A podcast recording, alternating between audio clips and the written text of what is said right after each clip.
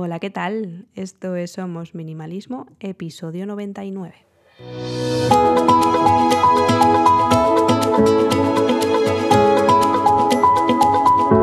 Bienvenidas una semana más. Yo soy Sarai, quien está detrás de este podcast en el que hablamos de minimalismo y todos los cambios que puede traer a nuestro día a día para tener una vida con sentido, con propósito y centrándonos en lo verdaderamente importante. Hoy vengo a hablaros del juego de las perchas y del juego de las bobinas. El juego de las perchas, son los dos para la ropa, ¿vale?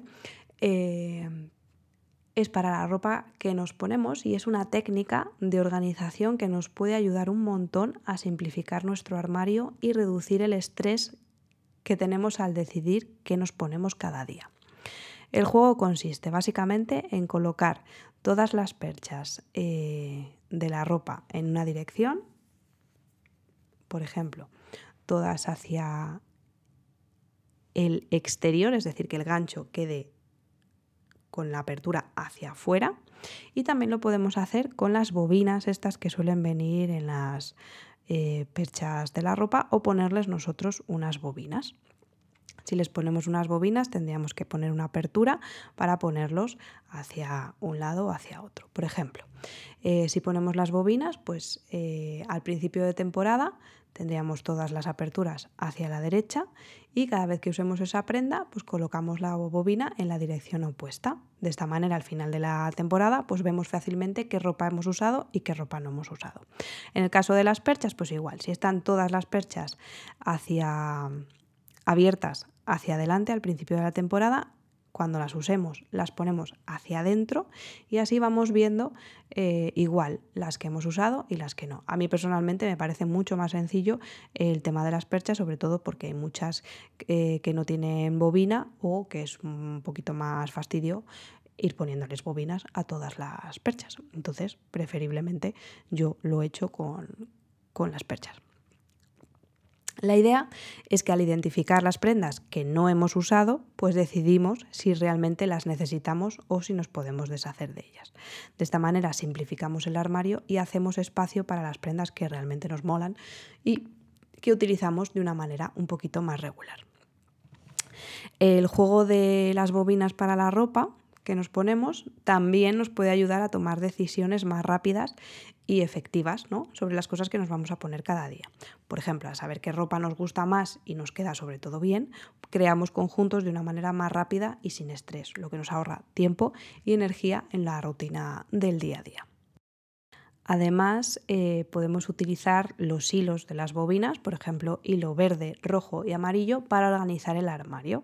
Es otra técnica de minimalismo que nos puede ayudar a tomar decisiones más rápidas y eficaces sobre qué ropa usar y qué ropa no utilizar. La idea es muy simple. Cada vez que nos probemos una prenda del armario, atamos un hilo verde alrededor de la, de la percha si nos ha encantado un hilo rojo si no nos ha gustado y un hilo amarillo si estamos ahí indecisas o no estamos seguros de cómo nos queda. Es como un semáforo, ¿no? De esta manera, al acabar la temporada, identificamos fácilmente las prendas que nos gustan más, todas aquellas que tienen hilos verdes, las que no nos gustan, las que tienen hilos rojos y las que necesitamos reconsiderar y probar igual con otras prendas, que serían los hilos amarillos. Esto nos permite de nuevo tomar decisiones más rápidas a la hora de vestirnos cada día. Nos ayuda a simplificar el armario y hacer espacio para las prendas que tienen el hilo verde.